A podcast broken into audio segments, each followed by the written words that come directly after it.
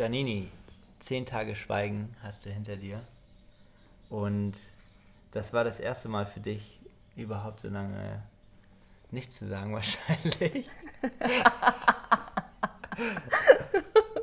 ähm, so, die erste Frage wäre, glaube ich, wann, wann und wo du das gemacht hast und wie man sich das vorstellen kann in so einem, so einem Center. Wie das aussieht? Ja. Okay, ich versuche das gut zu beschreiben. Ähm, also, ich habe das in Buenos Aires gemacht, in der Provinz Buenos Aires, in Branson. Branson. Branson. Und ähm, das war ein größeres Gelände mit mehreren Hütten, mit mehreren größeren Hütten, irgendwie eine, Sanit eine Hütte für eine Sanitäranlage, eine große Hütte, wo irgendwie 70 Menschen drin schlafen konnten, wo so Feldbetten aufgestellt wurden. Ähm, und dann auf der einen Seite 35 Frauen, auf der anderen Seite 35 Männer mit einer Trennwand irgendwie. Und dann gab es einen Speisesaal und noch ein Haus für die, äh, für die Lehrer. Mhm. Und eine Küche. Ja. Genau. Und dies waren so Häuser, die einfach so auf dem, auf dem Feld, was da zur Verfügung stand, äh, verteilt war. Und ähm, die Männer und Frauen waren halt räumlich getrennt. Das heißt, die Männer hatten irgendwie die linke Seite die Frauen die rechte Seite, auch im Meditationshaus, beim Essen und beim Schlafen. Und jeder hatte hm, seine eigenen Sanitäranlagen. Also da hat man sich zum Beispiel gar nicht gesehen. Ja. Ich glaube, am Anfang ist es erstmal so, wenn man darüber spricht, so schwer, sich das vorzustellen, wie so, ein, mhm. so ein Kloster oder so. Aber mhm. es ist eigentlich nur ein Riesengelände, wo mehrere große Gebäude, Gebäude stehen. stehen. die dann aufgeteilt sind. Ähm, Für verschiedene Zwecke. Ja. ja. Und es ist auch überhaupt nicht luxuriös oder sowas. Ähm, ja. Es wird auf Reize verzichtet. Das ja. wird halt immer nur, man hat Hinweise, dass man sich am jeden Tag irgendwie gut orientieren kann. Aber ansonsten. Ja, ähm, hängen keine Bilder an der Wand oder so gar nichts. nichts. Äh, auch kein, kein Verehrungsbild von Gwenka, also von dem, der die Vipassana ähm, halt lehrt. Ähm, ja. Ja.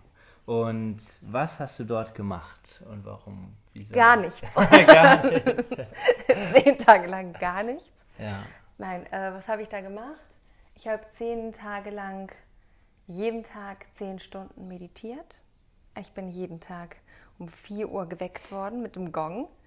Ähm, du musstest ja dein Handy und deine Bücher und alles abgeben und ähm, die Kekse auch. Die eigentlich. Kekse auch. die Schokolade, die ich behalten habe, aber nicht gegessen habe. Ähm, und man sollte auch keine, keine Armbanduhren irgendwie eigentlich mit reinnehmen und sowas. Also nichts, kein Alarm. Mhm. Man wurde geweckt mit einem Gong um vier hatte dann eine halbe Stunde Zeit, um sich irgendwie zu waschen, anzuziehen, Zähne zu putzen. Und dann ging es um 4.30 Uhr los mit der Meditation. Eine Stunde lang. Eine Stunde lang, fünf Minuten ja. Pause, wieder eine Stunde lang. Dann gab es Frühstück. Ja, das ich für dich vorbereitet habe, jeden Tag. jeden Tag. Ja. Ähm, dann hatte man eine kleine Pause und konnte duschen oder Wäsche waschen oder spazieren gehen, was auch immer. Ähm, und dann ging es um 8 Uhr weiter mit Meditieren, von 8 bis 9, von 9 bis 10, von 10 bis 11 ja. Und immer 5 Minuten Pause, obwohl sich das dann auch schon mal auf eine Viertelstunde rausgezogen hat, wenn das Wetter schön war und sich mhm. niemand trennen konnte von draußen, niemand rein wollte in die Halle. Ja. Ähm, dann gab es Lunch und eine Mittagspause und dann wurde weiter meditiert. Und dann gab es nochmal eine Teepause ja, wo es einen Tee gab und ein Stück Obst. Ja, um fünf. Ne? Um fünf, von fünf bis sechs, ja. genau. Und dann, und dann ging es nochmal zum Meditieren und eine Stunde. Dann gab es eine Stunde einen Diskurs, wo man in Englisch, in Spanisch, Deutsch, Russisch, je nachdem, ähm, konnte man sich dann eine Stunde lang einen Diskurs anhören und dann wurde noch mal so eine halbe Stunde meditiert und dann ja. war es das auch. Und dann ist man um neun ins Bett gegangen. Also es sind alle eigentlich um ja. neun ins Bett gegangen, weil man auch natürlich total müde war. Ja. Und die, in den Diskurs spricht der Gwenka, der eben diese Vipassana-Meditation äh, weltweit ähm, gelehrt hat, über, über die Meditation und über jeden einzelnen Tag. Genau, über jeden einzelnen Tag, was man, äh, was einem nächsten Tag erwartet und so. Man wird auf den nächsten Tag vorbereitet. Es wird darüber ähm, es wird erklärt, was Vipassana ist und so der ganze Background und alles, ja. genau. Also jeden Tag. Und es werden Geschichten erzählt. Also es ist, wird sehr in Metaphern gesprochen und so, dass man das irgendwie sich bildlich gut vorstellen kann. Es ist ähm, ganz nett gemacht, außer dass der Deutsche ja. Übersetzer gelispelt hat.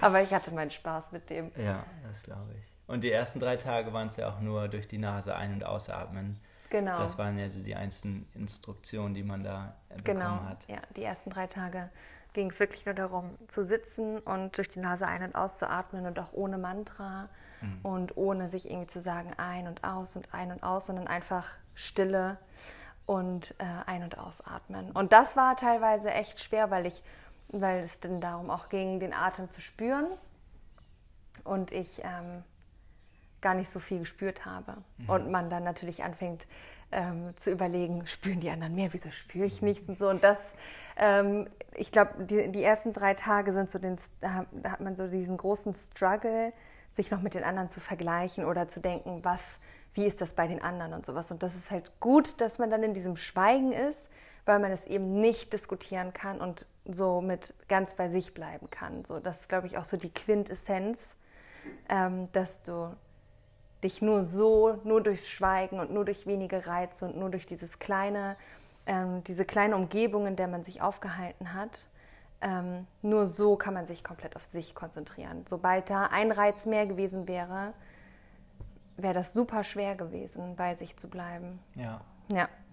Und dann sich nur auf diese Nase, auf das Ein- und Ausatmen, zehn Stunden am Tag, also für drei Tage, zehn Stunden am Tag nur auf, auf die Nase. Ja, das ist ja, super anstrengend auch. Und ja. am vierten Tag ging ja dann die eigentliche Vipassana-Meditation genau. los, wo man dann...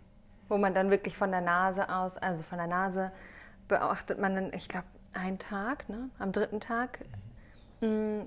beobachtet man das Gebiet unter der Nase, das Dreieck, was sich unter der Nase bildet, dass man da ähm, den Atem spürt ähm, oder irgend, also was, was auch immer man da spürt, dass man da einfach in dieses Areal spürt. Ähm, und dann beim Vipassana-Tag ähm, geht es los, dass man dann in den ganzen Körper reinspürt. Ja. ja. Head to toe, ja. toe to head. ja. Wie, was waren da so die Herausforderungen, die du hattest ähm, mit, mit der Vipassana-Meditation? Ähm, ganz verschiedene. Herausforderung war auf jeden Fall am Anfang das Wachbleiben. Mm. Am Morgen. Am Morgen. Ja. Ähm, und am Nachmittag. Also immer nach den Mahlzeiten hatte ich ziemlich viel Energie. Ähm, das war so eine Herausforderung. Körperschmerzen, mm. also ähm, gar nicht mal, dass einem nur das eine Knie wehgetan hat, sondern dass man, dass der ganze Körper wehgetan hat oder dass man irgendwie steif war oder gedacht hat, man müsste sich dehnen oder man hat Kopfschmerzen bekommen oder alles. Du hast halt alles wahrgenommen, weil du es nicht mit irgendwelchen anderen Reizen überdecken konntest, hast du dich halt doller gespürt. Mhm. Ja. So, das war eine Herausforderung.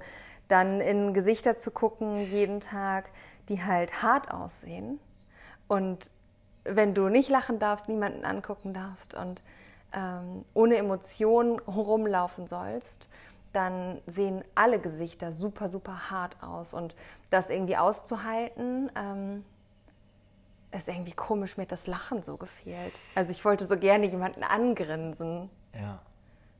Ja, ja. das war schon. Es ja. gab ziemlich viele strange Situationen, die du dann einfach, ja, so, ja, so halt hinnehmen musstest, wie sie waren und einfach nicht bewerten. Ja. Man hat ja halt auch gar keinen Kontakt, außer jetzt zu den Lehrern, wenn man Fragen hat. Ja. Oder zu der Managerin, ja. wenn man irgendwie Probleme hat. Aber sonst äh, guckt man keinen an und lächelt keinen an und ist wirklich nur die ganze Zeit ja. für sich. Ja, keine Reize. Ja. Hattest du Zweifel, dass du das schaffst, die zehn Tage durchzuhalten? Ja.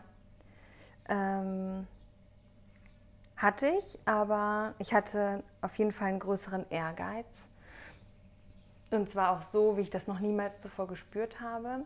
Das war richtig so eine ganz starke Motivation in mir, die irgendwie gesagt hat, ähm, ich will das unbedingt schaffen und ich habe da Bock drauf und das interessiert mich und ähm, ähm, ich habe Lust an mir zu arbeiten oder weiter zu gucken. Mhm. Was fühlst du am letzten Tag des Schweigens? So am zehnten Tag ist ja der letzte Tag des Schweigens. Was ich gefühlt habe. Ja. Mhm.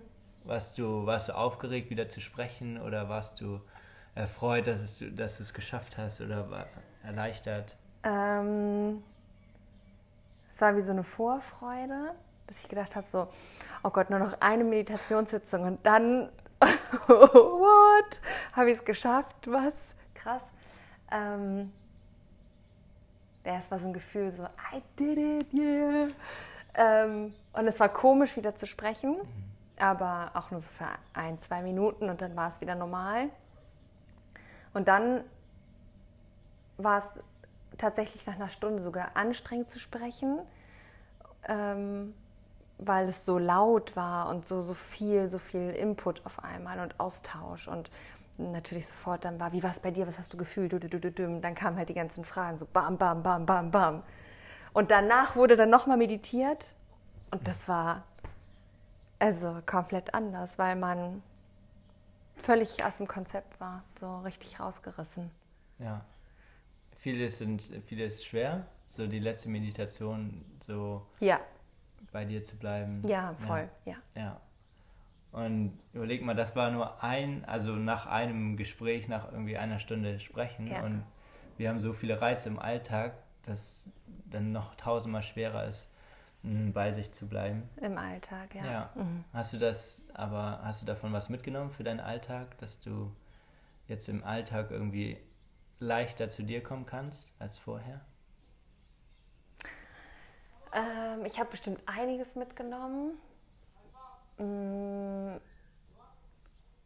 Aber es ist schwer zu sagen, ob ich dadurch besser bei mir selber bleiben kann, weil ich das, glaube ich, schon immer ganz gut konnte. Das ist jetzt nicht so ein Problem von mir gewesen. Ähm, aber ich habe andere Sachen mitgenommen, mhm. so, die ähm, mir vielleicht immer wieder im Alltag begegnen, worüber ich jetzt vielleicht eher lachen kann oder die ich noch besser wahrnehme oder keine Ahnung, viele, viele, viele Sachen. Mhm. Ja. Mm, hast du, hast du so ein, ein Beispiel, was also die Erfahrung, was die Erfahrung mit dir gemacht hat? Mm. Das, was ich, ähm, was die Erfahrung mit mir gemacht hat, ist schwer zu sagen, aber ich kann auf jeden Fall sagen, das, was ich, so ein Satz, den ich mitnehme, ist, Rise and Passing Away. Dass alles, was anfängt, Wut, Liebe, Ärger, Freude, alles, was, was entsteht, vergeht auch wieder. Und das war so ein ganz prägnanter Satz, der halt immer wieder gesagt wurde, immer wieder gesagt wurde. Und Just Observe. Just Observe. Das sind so, diese ja. zwei Sätze ist halt so, ja Mann. Ja. So, verwende möglichst wenig Energie und ähm, just observe. Ja, was, was meint der Herr Cuenca damit, mit just observe? Der, er meint damit, dass ähm, du halt, weiß ich nicht, wenn du negative Gefühle hast, irgendwas passiert, was dir gegen den Strich geht, dass du dich da halt nicht so reinsteigerst, sondern dass du das einfach beobachtest und dadurch das Problem halt minimierst. Und wenn du diesem Gefühl halt, dem Gefühl nachgibst und nachgehst, dann ähm, multipliziert sich das halt, also es versteckt sich halt. Mhm. Und das ist halt mit allen Sachen so. Und wenn es, wenn es sich verstärkt, wenn es sich multipliziert, dann ist es irgendwann toxisch. Ob es nun Liebe, Freude ist, Spaß, Ärger, Wut, alles, was halt, wo du dich halt zu doll reinsteigerst, was halt zu extrem ist, äh, kann halt nicht gut sein. Ja. ja. Und oft multiplizieren wir ja dieses Gefühl auch mit den Gedanken, die genau. wir dazu haben und machen es dadurch noch schlimmer, genau. anstatt es einfach wahrzunehmen, so wie es jetzt gerade ist. Genau. Und auch zu verstehen. Und es einfach so sein zu lassen ja. und es nicht zu bewerten. Ja. ja. Und dadurch machen wir viele Situationen eben schlimmer, ja. als, sie, als sie eigentlich sind. Ähm, würdest du es nochmal noch machen? Ja, ich würde es nochmal machen. Ja. Weil ich finde das Konzept gut und ich finde die Art und Weise, wie das vermittelt wird, gut. Und die Offenheit. Und ich mag das einfach, ähm, wenn alle Menschen von allen Religionen, äh, alle, ähm, egal welcher ähm, ethischer Hintergrund, keine Ahnung, ähm, dass alle da willkommen sind, jeder daran teilnehmen darf und ähm, dass es kostenlos ist. Ähm, und man lernt da super tolle Menschen kennen. Ich denke, jeder nimmt da was mit, auch wenn man das äh, nicht die zehn Tage durchhält, ja. sondern wenn man da nur zwei Tage ist oder sowas. Selbst da, ähm, man nimmt immer irgendwas mit. Ja. So. Wir, wir, haben jetzt auch jemanden kennengelernt, eine Freundin von Santiago, die war dann nur vier, also was heißt nur, die war vier Tage da und ähm, hat dann am fünften Tag gesagt, ich, sie möchte gehen und sagte trotzdem, trotz dessen, dass sie gegangen ist, hat sie super viel für sich mitgenommen. Und, und sie probiert es nächstes Jahr nochmal. Ja, genau. nicht, in der, nicht in dem gleichen ähm, Haus in ja. Indien, sondern vielleicht irgendwo hier in Argentinien. Ja. Aber sie probiert es nochmal, ja. Ja, genau. Also, ja, ich würde es auf jeden Fall wieder machen und ich würde auch gerne irgendwie ähm, dort mal für einen Kurs ähm, helfen, also arbeiten. Ja. Ja, das fand ich auch eine super schöne Erfahrung mhm. da in der Küche, auch wenn ich kein Spanisch konnte, aber mhm. ähm, das lernt man. Das ist ein, äh, wie ein Sprachkurs. Ja. Da in der Küche. Zehn Tage Spanisch-Sprachkurs äh, im kalten Wasser. Keiner spricht Englisch. War auch eine super Erfahrung, aber davon erzähle ich in einer anderen Folge nochmal ausführlich. Mm, ja, vielen Dank fürs Beantworten der Fragen. Hast du noch irgendwas? Deine letzten Worte? bevor ich schweige. bevor, du, bevor, wir schweigen, ja. Ähm, nee. Okay. Gut. Danke. Ja, danke auch.